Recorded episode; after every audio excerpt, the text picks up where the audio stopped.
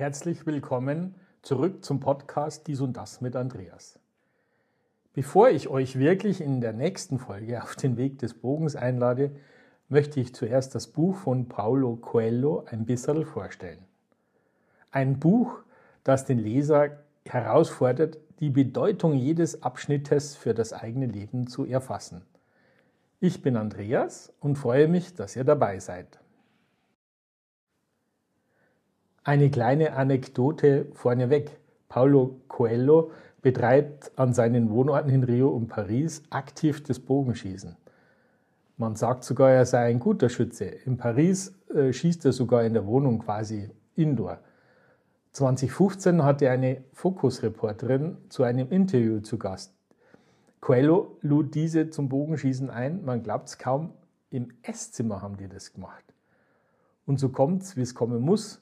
Der Pfeil der Reporterin traf einen halben Meter neben der Zielscheibe in die Esszimmerwand. Der Pfeil bohrte ein tiefes, rundes Loch in die feine Holzvertäfelungen. Naja, die Reporterin hat halt Glück gehabt, dass das Interview schon vorher im Kasten war. Doch kehren wir zur Vorstellung des Buches Der Weg des Bogens zurück. Gleich am Anfang erwartet uns ein unerwartetes Element. Wer Coelhos Bücher kennt, weiß, dass er meist in seinen Büchern ein Zitat aus dem Lukas-Evangelium voranstellt. Doch in diesem Buch erscheint erst ein Gebet, eine Bitte an Maria und dann ein Gedicht von Ella Wheeler Wilcox. Wilcox ist eine bemerkenswerte US-amerikanische Schriftstellerin, der ich vielleicht mal eine eigene Podcast-Folge widmen werde. Ich denke, es war von Coelho ein bewusster Bruch mit seiner Gewohnheit, der die Tür zu neuen Interpretationen öffnen kann. Und nun das Gedicht. Ein Gebet ohne Absicht ist wie ein Pfeil ohne Bogen. Eine Absicht ohne Gebet ist wie ein Bogen ohne Pfeil. Ella Wheeler Wilcox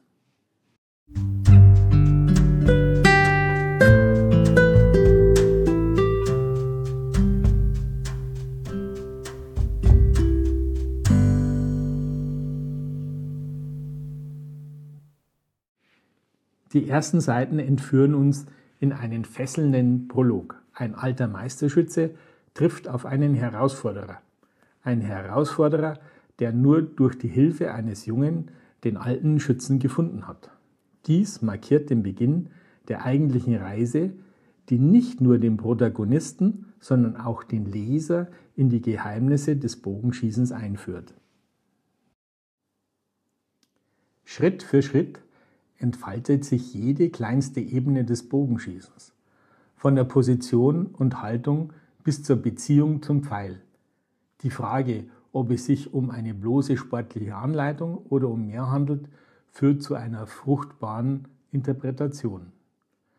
Coelhos Anweisungen erscheinen als parabelhaftes Sammelsurium, das aus dem sportlichen Kontext genommen und auf das eigene Leben übertragen werden soll.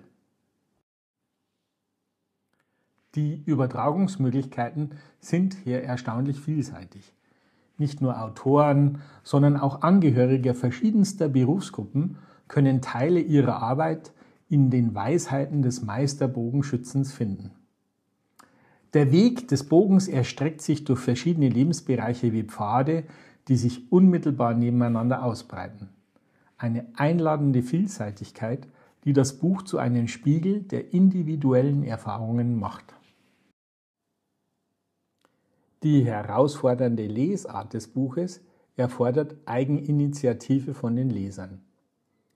Die Bedeutung der einzelnen Etappen des Bogenschießens muss jeder für sich selbst erarbeiten. Das Buch ist mehr als nur eine spirituelle Erklärung des Sports.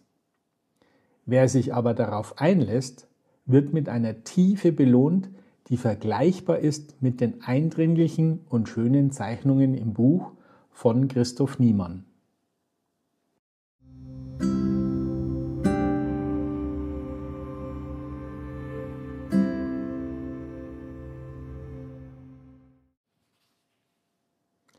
Der Weg des Bogens ist ein Buch ohne klare Zuordnungen, ein friedliches Werk mit durchdringender Thematik. Es mag den Geist herausfordern, aber die wahre Belohnung liegt in der Erfahrung mit sich selbst. Ein Werk, das Eigeninitiative erwartet und bereit ist, jeden Leser in eine tiefgreifende Reflexion zu führen.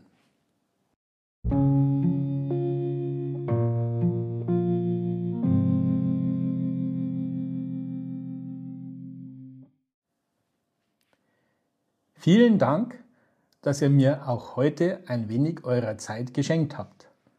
Wenn euch diese Reise durch den Weg des Bogens inspiriert hat, dann abonniert gerne meinen Podcast Dies und das mit Andreas. Begleitet mich in den nächsten Folgen auf Teilen von Coelhos Bogenweg und lasst uns gemeinsam die Bedeutung einiger Abschnitte für das Leben erfassen. Bis zum nächsten Mal, bleibt neugierig und offen, euer Andreas.